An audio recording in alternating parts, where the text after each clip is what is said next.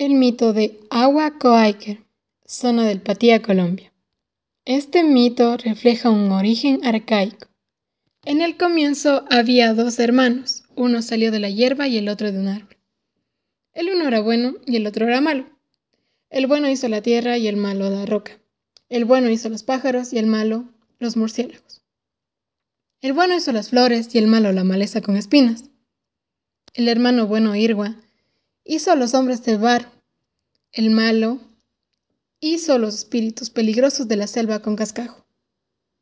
Los dos hermanos siempre se peleaban. El Dios bueno hizo el universo con varios niveles.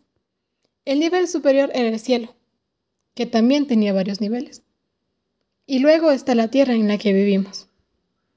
El hermano malo hizo el inframundo, el que no tiene forma y es aterrador. La humanidad comenzó con el matrimonio del sol Pa y la luna Palabja, seres que pertenecen al cielo. La luna puso en una tinaja dos huevos, y con el calor del sol nacieron de ellos un varón y una hembra. Y de allí procedieron los hombres y las mujeres, que se multiplicaron hasta conformar toda la humanidad. En la primera historia, los hombres brotan de la hierba y del árbol como en las tradiciones míticas antiguas de otros pueblos. Por ejemplo, en la japonesa. La hierba se opone como principio femenino a los árboles, que estos representan el principio masculino. Al mismo tiempo, los dioses se oponen por sus actos. El uno es considerado beneficioso y el otro perjudicial, como demuestran las investigaciones sobre los mitos. La dualidad y la oposición de dos principios responden a la organización binaria de la sociedad, que divide a cada tribu en dos fratrias con ulteriores subdivisiones. Pero el binarismo es el pensamiento también propio de la psiquis humana. La descripción del mundo y de los seres mitológicos se efectúa mediante parejas de rasgos opuestos o símbolos opuestos. En la narración mítica agua, los dos dioses creadores son seres mitológicos opuestos y en constante conflicto.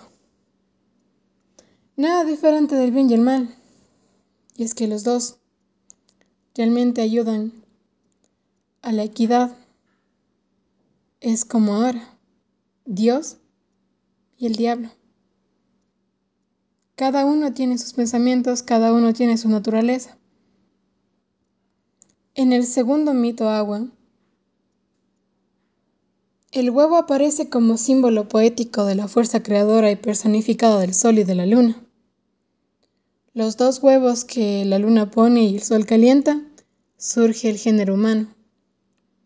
El comienzo de la creación está ligado al rompimiento del huevo del, del mundo. El comienzo de la creación está ligado al rompimiento del huevo del mundo.